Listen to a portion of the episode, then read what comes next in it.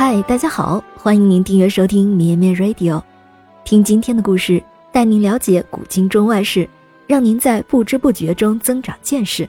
我是小柯。今天是十月二十一日。英国和法国两个国家在历史上一直是一对冤家，他们既有像一战、二战时的亲密合作，也有长达百年的冲突与战争。一八零三年。拿破仑统治的法国与英国为首的反法联盟再次爆发了战争。拿破仑计划进军英国本土，为了牵制住强大的英国海军，拿破仑派海军中将维尔纳夫率领的法国和西班牙联合舰队与英国海军周旋。一八零五年十月二十一日，双方舰队在西班牙特拉法加角外海面相遇，决战不可避免。战斗持续了五个小时，由于英军指挥、战术及训练皆胜一筹，法西联合舰队遭受决定性的打击，主帅维尔纳夫被俘，十八艘战舰被俘，而英国主帅纳尔逊海军上将也在战斗中阵亡。此役之后，法国海军精锐尽丧，从此一蹶不振，拿破仑被迫放弃进攻英国本土的计划。而英国海上霸主的地位也得以巩固。我们都知道，拿破仑是军事天才，在一七九三年的土伦战役中，初出茅庐的拿破仑第一次面对英国，在他甚至还不了解他的对手是什么样子的时候，就已经用大炮的火舌扫荡了对方。而英国方面不甘示弱，一七九八年，海军名将纳尔逊在尼罗河口的阿布基尔港。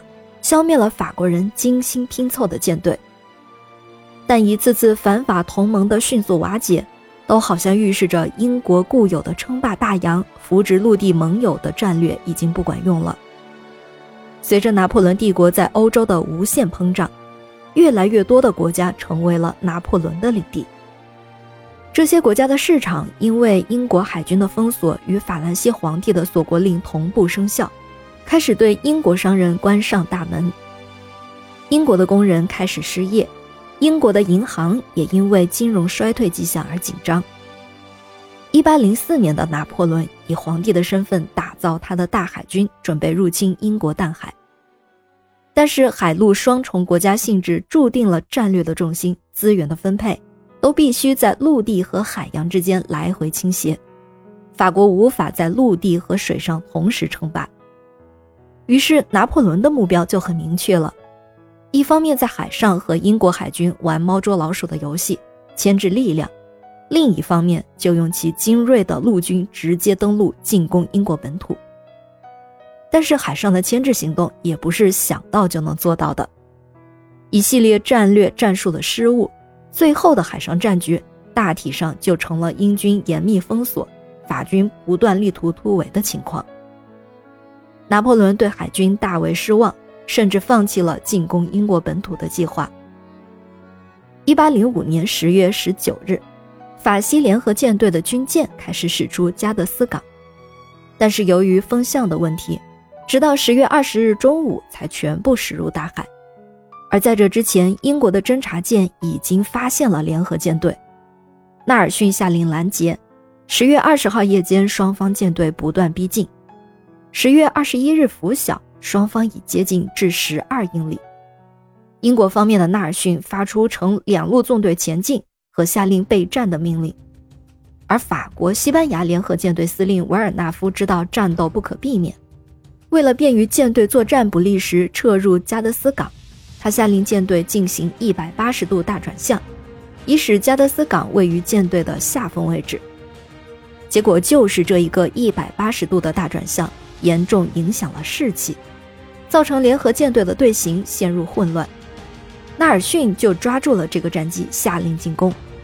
英国军舰分成两个纵队，两艘先导舰上升起了著名的“英格兰期盼人人都恪尽其责”和进一步接敌的信号。英国舰队在一片欢呼声中向联合舰队直插过去。两军在特拉法加海角相遇时。法西联合舰队先向英国开炮，特拉法加海战打响了。在纳尔逊的指挥下，英国王权号率领的下风纵队突破联合舰队的后卫，两舷火炮开始一起射击，不久遭受重创。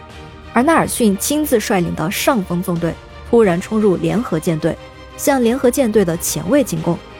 而另一艘胜利号率领上风纵队突然转向联合舰队的中部发起进攻。英国军舰轮番快速围攻，在战术上运用了古老而残酷的接舷战。在激战中，在甲板上指挥作战的纳尔逊不幸被击中，负伤了。两个小时后，法西联合舰队败局已定。虽然后面又有反攻，但是面对严阵以待的英国舰队，仅仅二十分钟就彻底失败了。但纳尔逊却在英国胜利的炮声中与世长辞。特拉法加海战是帆船海战史上以少胜多的一场漂亮的歼灭战。也是19世纪规模最大的一次海战。纳尔逊非凡的胆略和高超的指挥艺术，使他成为一代名将而功垂史册。